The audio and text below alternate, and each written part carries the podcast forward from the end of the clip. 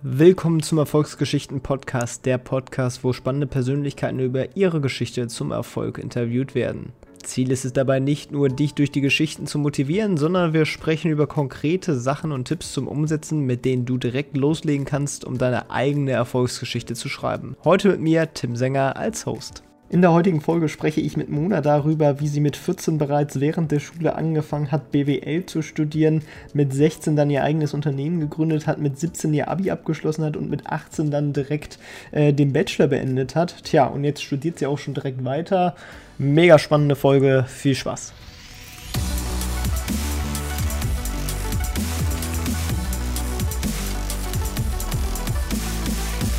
Ja, moin Mona, wie geht's dir? Mir geht's sehr gut, wie geht's dir? Es geht mir auch sehr gut. Ich freue mich, dass du da bist. Und ähm, ja, vielleicht gibst du einfach mal eine kleine Einleitung, ähm, wer du eigentlich bist, äh, für die Leute, die dich nicht kennen. Klar, ähm, ich freue mich auch hier zu sein. Ich bin Mona, ich bin jetzt 18, wohne in Potsdam und studiere hauptsächlich hier in Potsdam ähm, Coding und Software Engineering, also so Informatik. Ähm, mittlerweile im dritten Semester. Und ähm, ich habe vorher, also bevor ich hier nach Potsdam gezogen bin, ähm, ganz normal mein Abi gemacht und während des Abiturs schon angefangen zu studieren und ähm, habe dadurch durch dieses Studium, was ich neben der Schule angefangen habe, mittlerweile einen Bachelor in Wirtschaftswissenschaften.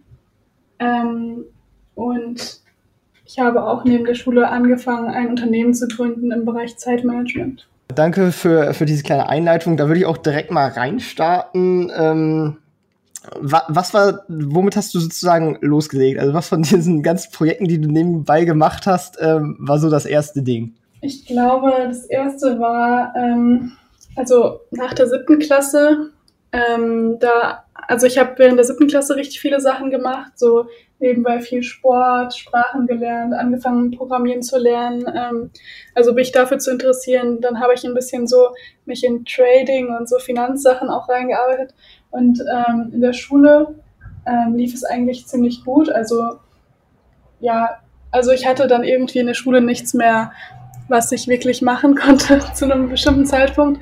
Und dann habe ich mich entschieden, eine Klasse zu überspringen. Dann ähm, bin ich von der siebten in die neunte gesprungen und habe dann festgestellt, ähm, dass ich, also ich habe in den Sommerferien dann alles nachgeholt und habe dann festgestellt, dass ich, ich habe festgestellt, dass ich ähm, ja, dass ich da auf einem guten Stand war und ähm, dass es in der neunten Klasse sehr ähnlich war wie in, der, wie in der siebten Klasse, weil ich hatte dann plötzlich rausgefunden, wie man diese Sachen schnell in kurzer Zeit nachholt äh, in den Sommerferien.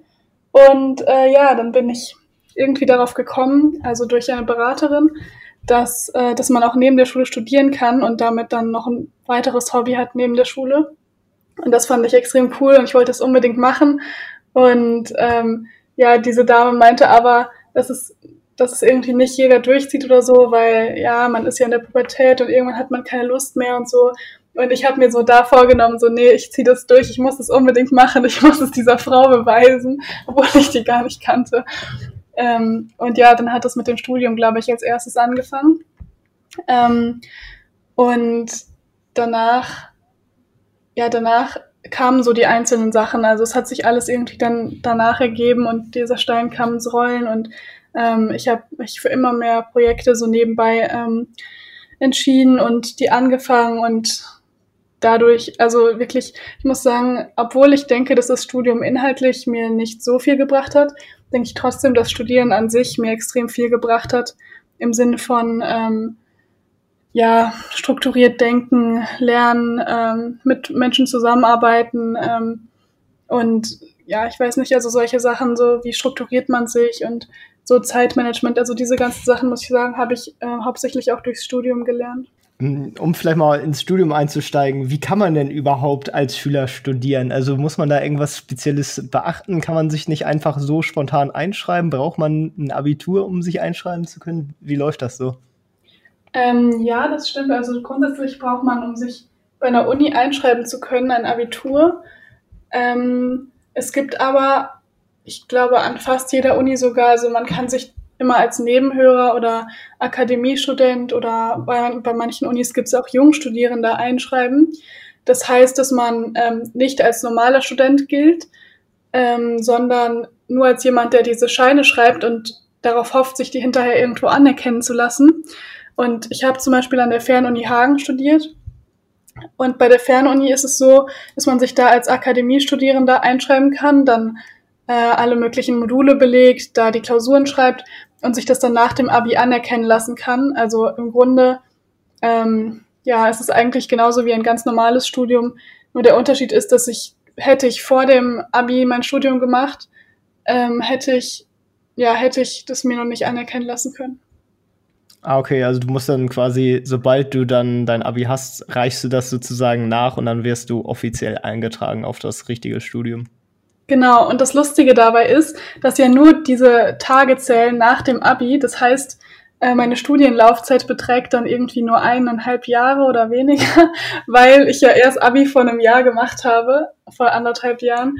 Das ist ganz lustig. Dann hast du aber doch noch ein bisschen nach dem Abi, äh, also du hast etwas länger auch für das Studium gebraucht. Klar, wenn man das nebenbei macht, ist das auch so. Und vielleicht am Anfang, ähm, ja, ist man ja auch erst recht noch nicht so thematisch drin, weil ähm, man macht dann ja doch auch im Bachelor schon Sachen, die man auch erst mathematisch in der Oberstufe kennenlernt.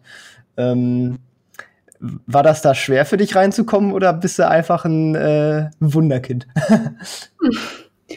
ähm, ich bin da sehr locker rangegangen am Anfang. Ich dachte halt, ja, also ich habe so, man bekommt immer so Module, also so, so Skripte zum Lernen. Also das sind dann so pro Modul, so keine Ahnung, 300 Seiten oder mehr.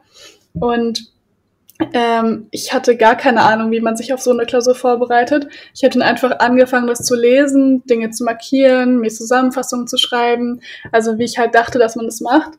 Ähm, und habe das dann gelernt und dann äh, habe ich irgendwann kurz vor der Zwischenprüfung herausgefunden, dass es eine Zwischenprüfung gibt. Ähm, habe die dann auch irgendwie noch gemacht und irgendwie gerade so hingekriegt. Und dann war diese Hauptklausur und ich wusste nicht mal, dass man sich alte Klausuren angucken kann und die üben kann.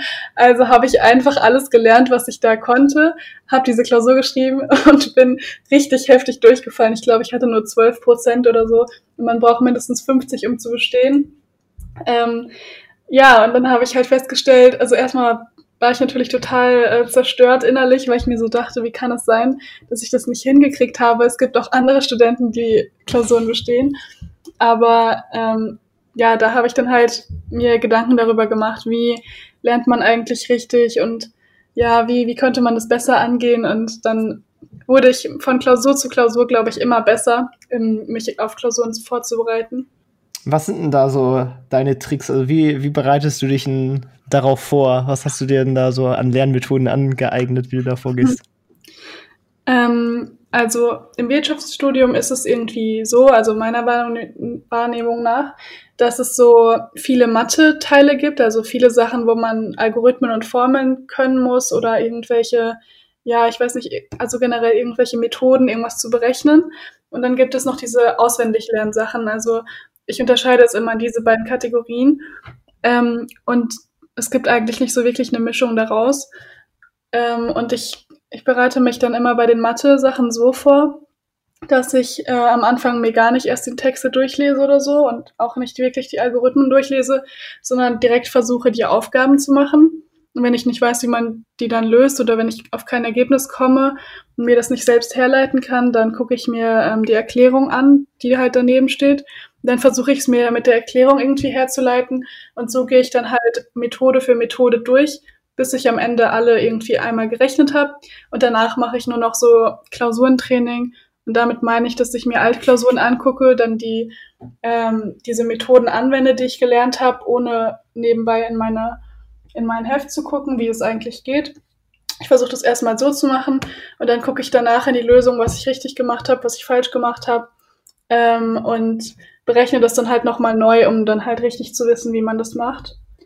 Ähm, das ist so ungefähr das, was ich halt für, für diese Mathe-Sachen mache. Dabei reicht eigentlich auch zwei Wochen vor der Klausur, habe ich festgestellt. Ähm, ja, doch grundsätzlich schon. Auch neben der Schule. Also früher habe ich sie auch noch neben der Schule gemacht und mittlerweile neben meiner anderen Uni. Ähm, also es, es, es geht schon, das auch nebenbei zu machen, wenn man halt dann am Wochenende die ganze Zeit lernt ähm, und, und sich dann halt vor der Klausur den Tag frei nimmt oder sowas. dann funktioniert das ganz gut. Und jetzt zu den Auswendiglernsachen. Ähm, da mache ich es mir mittlerweile sehr leicht. Ich gehe auf Studoku oder wie das heißt, de, gucken wir an, wer eine Zusammenfassung zu dem Modul geschrieben hat. Und dann lerne ich einfach die Zusammenfassung und bisher hat es auch immer gereicht. Also ich meine, man kann sich selbst die Mühe machen, etwas zusammenzufassen und das dann auswendig zu lernen oder man lernt das auswendig, was jemand anderes zusammengefasst hat. Solange man sich das selbst erklären kann und es versteht, ähm, kann man die Klausur, glaube ich, auch ganz gut abschneiden. Das ist auch meine Taktik sehr oft gewesen. Ja, ja, ja ist effizient, ne? Ja. Auf jeden Fall. Und vor allem Altklausuren sind auch Gold wert. Also selbst wenn, also bei mir kamen die teilweise sogar eins zu eins dran. Das ist, glaube ich, in Hagen nicht so, weil die die auch selber freiwillig zur Verfügung stellen. Ja. Ähm, aber man, man kriegt ja auf jeden Fall mit, wie die Aufgaben so in der Art gestellt werden. Und ich finde, das hilft auch schon äh, deutlich äh, mhm. weiter. Ja. Ja, aber du hast halt nicht nur studiert, sondern du hast auch äh, nebenbei ein eigenes Unternehmen schon äh, dann auch aufgebaut. Äh, was hat es damit aus sich? Ja, ich habe dann ähm, durch meine Freunde mitbekommen, also ich wollte grundsätzlich schon immer Unternehmerin werden. Und ich stelle mir Unternehmer vor als jemand, der so seine eigenen Ideen umsetzt in Form einer Firma. Also eine Firma ist für mich so halt eine Organisation, also eine Sammlung von Menschen, die ein kollektives Ziel haben, zum Beispiel halt ähm, eine Idee umzusetzen und die halt, dass die einen Nutzen für irgendwen hat und irgendein Problem löst. Und ich wollte das halt immer machen. Und also ich weiß nicht, woher das genau kam, aber ich wollte es einfach immer machen. Und dann ähm, haben mich meine Freunde halt darauf aufmerksam gemacht, dass, also sie haben mich gefragt, wie kann es sein, dass du, die neben der Schule studiert und noch äh, andere Hobbys hat, wie kann es sein, dass du immer Zeit hast für uns, wenn wir irgendwie uns treffen wollen oder so, aber wir nicht, weil wir für Klausuren lernen müssen oder so. Und ähm, ja, dann habe ich halt überlegt und ich denke, es liegt einfach am Zeitmanagement, weil jeder die gleichen 24 Stunden hat für alles, also pro Tag. Und ähm, es kommt halt drauf an, wie man sie nutzt und wie effizient man mit der Zeit umgeht. Und so bin ich darauf gekommen, ähm, eine Zeitmanagement-App zu machen und daraus eine Firma zu machen. Genau, so. Und dann dachte ich mir, gut, ich habe jetzt eine coole Idee und ich weiß auch ungefähr, wie man das macht. Und äh, ich fange jetzt einfach an. Und ich war ja damals 16, also dachte ich mir, hm, ja, wie macht man denn eigentlich eine Firma? Und habe dann äh, ja, wie, wie hat es genau angefangen? Ich glaube, ich habe zuerst gegoogelt, wie gründet man unter 18 eine Firma, weil ich dachte, dass man, bevor man eine Firma gründet, erstmal alles Rechtliche geklärt haben muss, damit ja nicht irgendwas passiert. Ähm, also ich brauchte diese rechtliche Absicherung. Und dann habe ich halt festgestellt, es gibt so einen Paragraphen im Bundesbürgerlichen äh, Gesetzbuch, ähm, in dem steht, dass, dass man als Minderjähriger gründen kann, wenn das, das, das, das, das und das noch erfüllt ist. Und dann habe ich mich um diese ganzen Sachen gekümmert. Also das war, glaube ich, äh, meine Eltern mussten zustimmen, äh, das Amtsgericht musste zustimmen, ähm, die Lehrer mussten zustimmen, irgendwie zwei externe Rechtsanwälte mussten zustimmen. Ich glaube, das war's. Ah, und noch jemand von der IHK. Und als sie dann alle gesagt haben, als ich mit allen dann ein Interview hatte, dann haben die auch irgendwann zugestimmt. Und dann hatte ich nach ein paar Monaten diese Fähigkeit, ein Unternehmen zu gründen und habe dann auch gegründet. Ähm, und dann, also nebenbei habe ich dann halt das Konzept für die App so entwickelt. Und auch nach Leuten gesucht, die das mit mir zusammen machen. Und so hat es im Grunde angefangen. Und dann, ähm, ja, wie ist es denn weitergegangen? Wir haben wir haben dann erstmal entwickelt, ja, wie das so ist. Man hat eine Idee, dann macht man direkt die App und dann geht man an den Markt. Und was wir dann festgestellt haben, ist, dass man vielleicht sich am Anfang mehr Gedanken über die Personen machen sollte, die das am Ende benutzen auch. Weil ähm, mein Fehler in dem Fall war, dass ich von mir auf andere geschlossen habe. Ich habe gedacht, bei mir ist das Zeitmanagement so, also müssen andere das jetzt auch so machen, dann geht es denen auch super. Ähm, Realität ist ein bisschen anders. Und ähm, ja, mittlerweile arbeite ich daran. Also das Unternehmen gibt es noch und ich arbeite mittlerweile daran, ähm, wirklich die genauen Kundenbedürfnisse herauszufinden und dann ähm, anstatt so ein allgemeines Zeitmanagement-Tool zu machen über so eine App, ein äh, individuelles ähm, Tool zu machen, was halt auf die Persönlichkeiten mehr oder weniger abgestimmt ist. Was sind denn da so denn deine Tricks? Also natürlich verlinken wir übrigens auch dein Tool da in der Beschreibung oder deine Webseite dazu. Mhm. Ähm, was sind denn so Tricks in, in Sachen Zeitmanagement, auf die du selber achtest? Wie machst du denn selber so Zeitmanagement, um dein ganzes Leben zu strukturieren? Mhm. Ich glaube, Zeitmanagement ist so eine Art Mindset. Also man muss so im Kopf haben, mehr oder weniger, äh, was man machen will. Es ist auch mit viel Disziplin verbunden irgendwie ähm, und Fokus. Also ich muss sagen, so, okay, ich sage jetzt mal ein paar Sachen. Erstens ähm, Fokus und Disziplin. So Disziplin ähm, braucht man, um regelmäßig an einer Sache dran zu bleiben und das auch durchzuziehen, auch wenn es mal schwer ist. Ähm, kann man sich aneignen dadurch, dass man wirklich mit kleinen Routinen anfängt, wie zum Beispiel ähm, jeden Morgen ein Glas Wasser trinken, jeden Morgen zehn Liegestütze machen, solche Sachen, so kleine, kleine Erfolgserlebnisse, die man einfach regelmäßig macht, um das Gehirn darauf zu trainieren, ähm, etwas regelmäßig zu machen. Dann, äh, genau, Fokus. Ähm, damit meine ich, dass man sich auf eine Sache konzentriert, wenn man die macht. Also wenn ich zum Beispiel morgens anfange, ähm, dann ach, also versuche ich immer mein Handy erstmal zu ignorieren und äh, mich erstmal auf meinen ja, Tagesplan zu, äh, zu fokussieren, wo ich einfach nur überlege, was muss ich eigentlich heute machen, was habe ich in den nächsten Tagen vor. Ähm, ich mache mir dafür so eine To-Do und Not-To-Do-Liste. Also schreibe mir auf, was ich heute mache, äh, was da meine Top-Prioritäten sind und was ich auf gar keinen Fall heute mache, damit ich es im Kopf, im Hinterkopf habe, aber nicht darüber nachdenken muss. Und dann, ähm, und dann fange ich halt mit der schwierigsten Aufgabe an. Also es gibt diese typische Eat the Frog-Aufgabe, dazu gibt es auch ein Buch. Also machst du erst die allerschwierigste Aufgabe oder die, die dich am meisten stresst, wenn du dran denkst. Dann ähm, ist man automatisch für den ganzen Tag danach motiviert, weil man das schon geschafft hat. Und wenn man dann geschafft hat, sein Handy die ganze Zeit zu ignorieren, ähm, das hat halt natürlich so einen äh, psychologischen Faktor, das Handy. So, das klingt zwar so, das klingt zwar so irgendwie halt, das sagt jeder und das ist ja irgendwie doof und was weiß ich.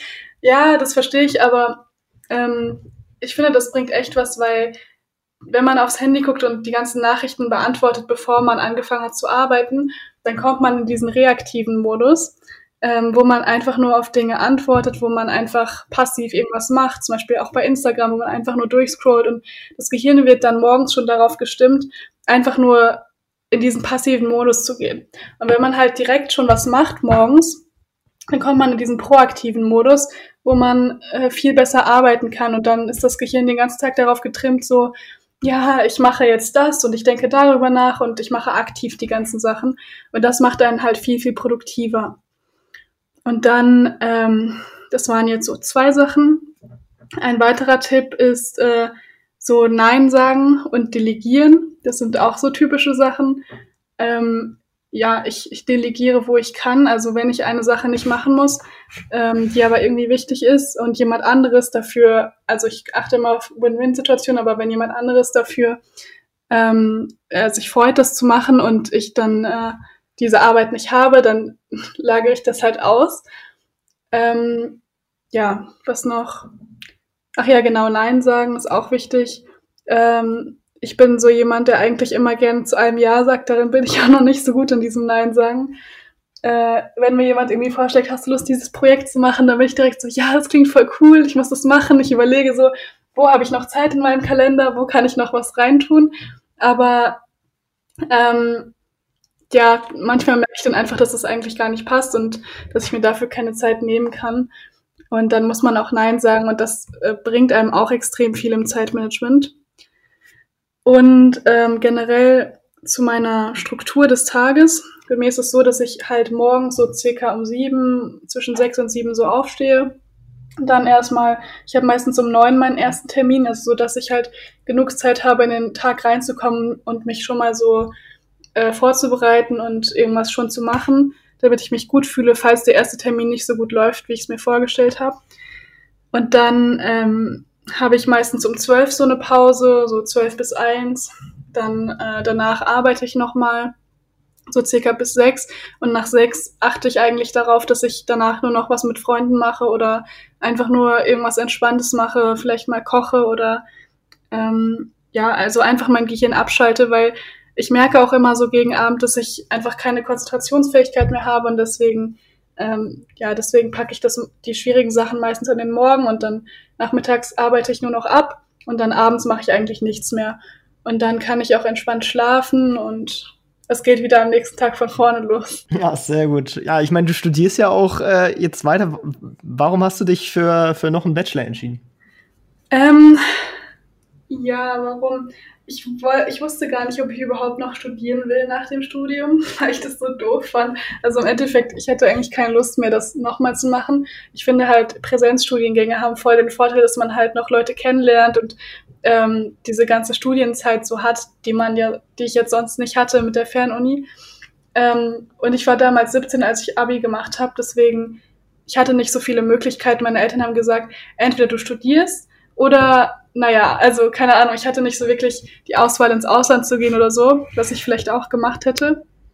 Ähm, und ich konnte auch, ich hatte überlegt, äh, in Spanien zu studieren oder in Deutschland, aber ich wusste auch nicht, wie, welcher Studiengang, weil ähm, ich habe mich für viele Sachen interessiert, aber ich wusste halt nicht, also ich wusste ja, dass ich Unternehmerin werden will, aber ich wusste nicht, was ich dafür am besten brauche.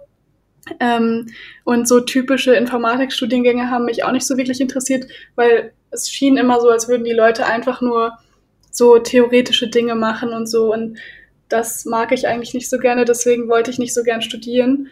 Und dann bin ich irgendwie auf Potsdam gekommen, habe da ähm, das HPI kennengelernt, also ist hier eine ähm, super Uni für Informatik und dann wollte ich unbedingt dahin gehen, weil natürlich, also auch der Studienort Potsdam halt richtig cool ist.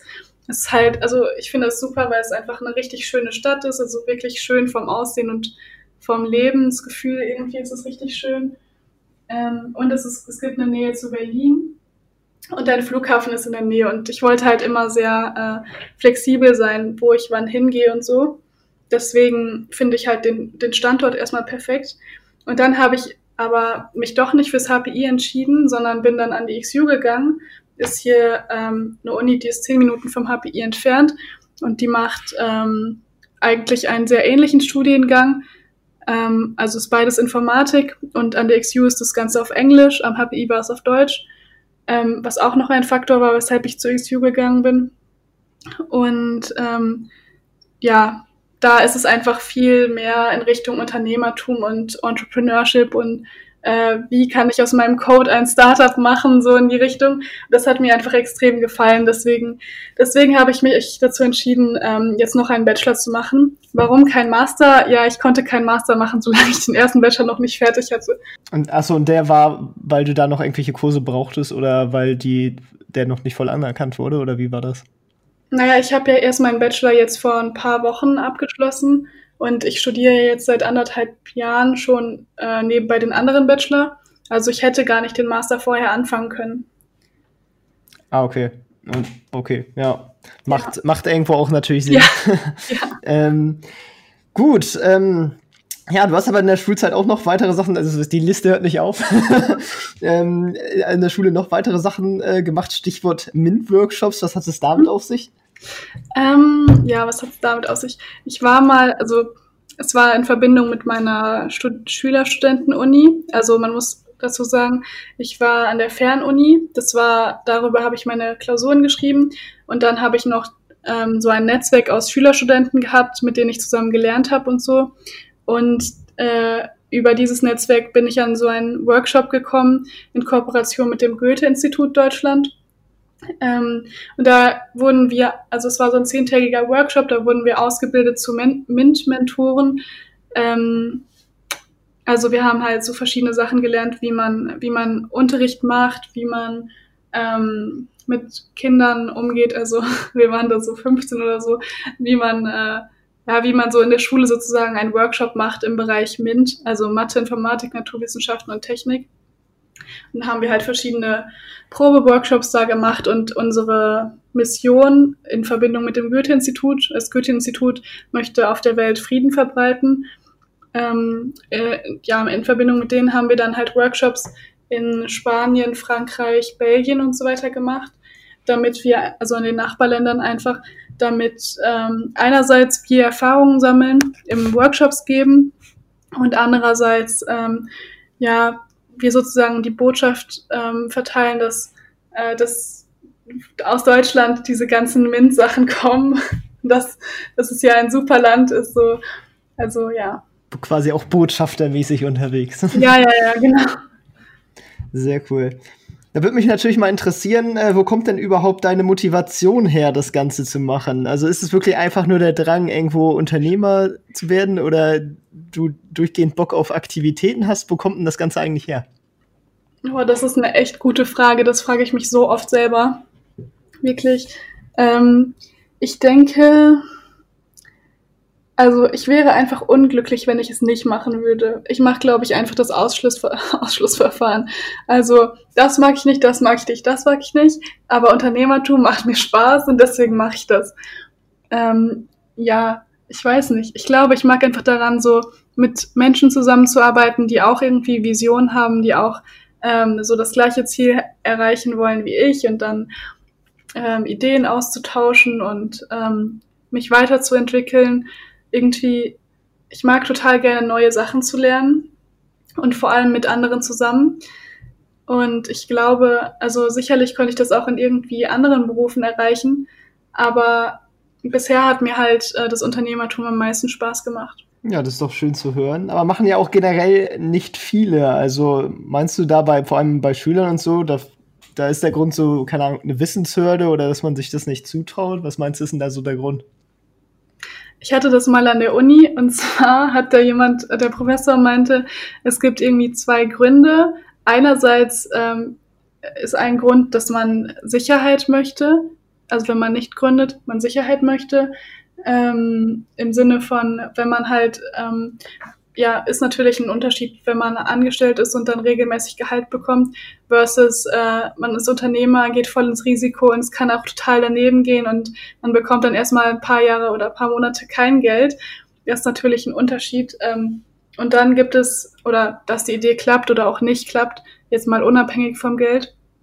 Ähm, und dann ist der zweite Grund, dass man, wenn ein Unternehmen insolvent geht in Deutschland, darf der Unternehmer ein paar Jahre lang nicht mehr ein Unternehmen gründen und das ist halt auch so, also im Grunde dieses, diese Angst vor, davor, es nicht zu schaffen, das ist halt auch ein Grund.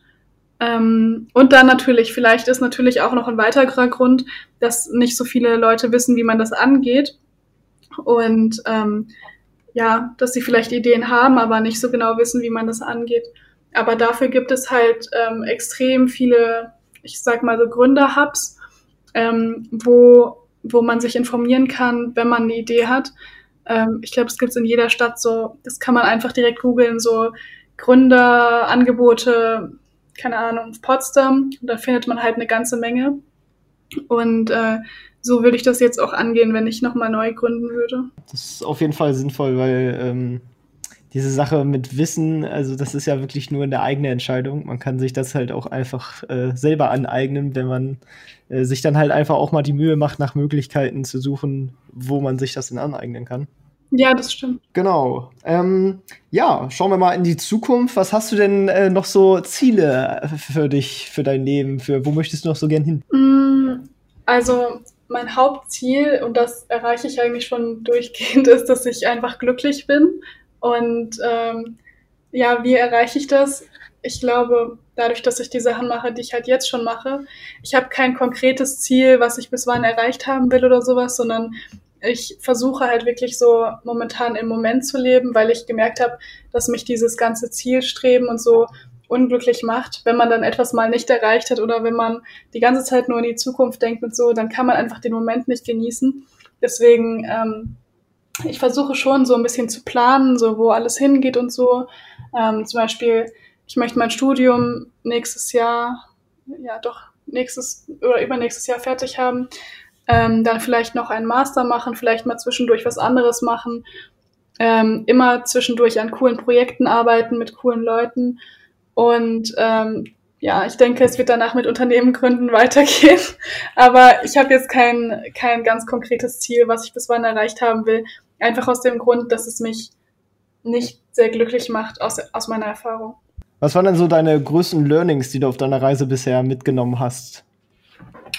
Ja, lass mich mal überlegen. Ähm, ah ja, eine, ein, ein großes Learning ist Transparenz. Das habe ich gemerkt. Also wenn, wenn einen etwas stört, egal wie schwer es ist, das auszusprechen, äh, unbedingt ansprechen. Ähm, voll oft entstehen Missverständnisse irgendwie aus irgendeinem Grund, den man sich nicht vorstellen kann. Oder Menschen haben unterschiedliche Definitionen von irgendwas.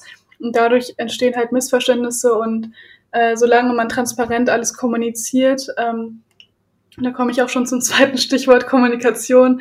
Äh, das sind halt beides total wichtige Dinge in der Zusammenarbeit mit Menschen und generell, ähm, egal was man eigentlich macht. Ähm, das sind halt so Learnings. Also versuche transparent zu kommunizieren, ähm, was du gerne möchtest und auch irgendwie zu aufzunehmen, was die andere Person gerne möchte. Und dann kann man auch irgendwie einen Kompromiss finden.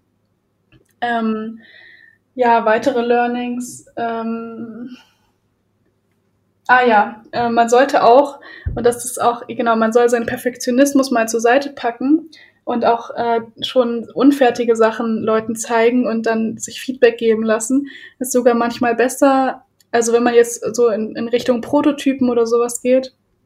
Ähm, ich, am Anfang war ich immer richtig so, es muss erst alles perfekt sein, bevor ich es irgendwem zeige. Aber so funktioniert es nicht. Also man muss im Startup immer super schnell sein. Das bedeutet, äh, am besten einfach nur irgendwas aufzeichnen auf Papier, dann den Leuten kurz zeigen und dann sich Feedback geben lassen. Und dann kann man es auch schnell nochmal ändern. Wenn man es aber direkt programmiert, dann ist es halt viel schwieriger, das nochmal zu ändern. ist mit viel, viel mehr Aufwand verbunden. Das muss ich mal überlegen.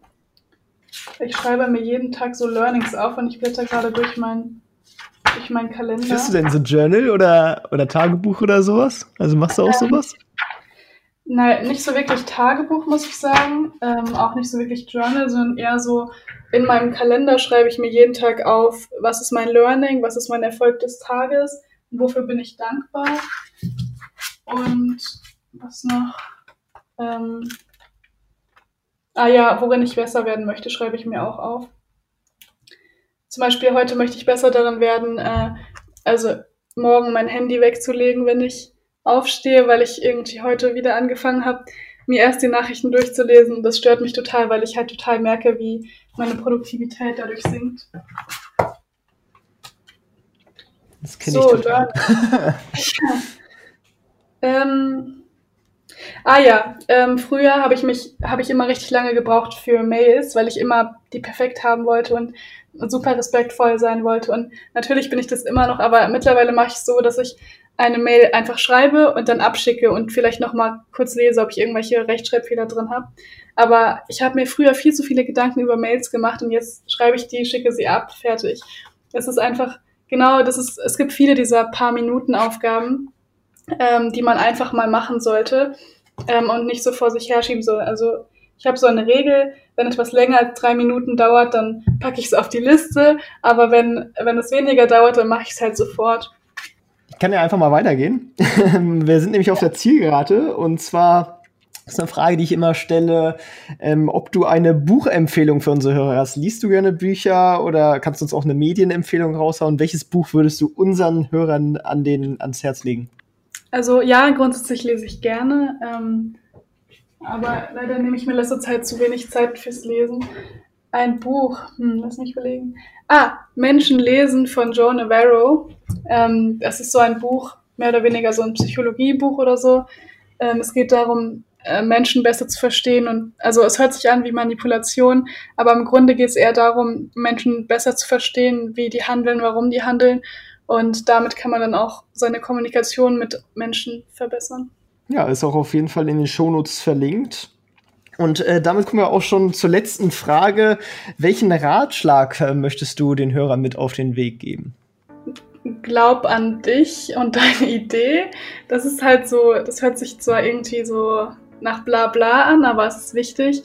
Ähm, ich finde, es ist sehr wichtig, dass man an sich selbst glaubt ähm, und dann auch an die Idee und einfach daran festhält. Und natürlich muss man auch Ideen irgendwie adjustieren und irgendwie äh, sich auf Feedback einlassen und so, aber das Wichtigste ist, dass man das einfach die ganze Zeit weiterverfolgt und an sich selbst glaubt.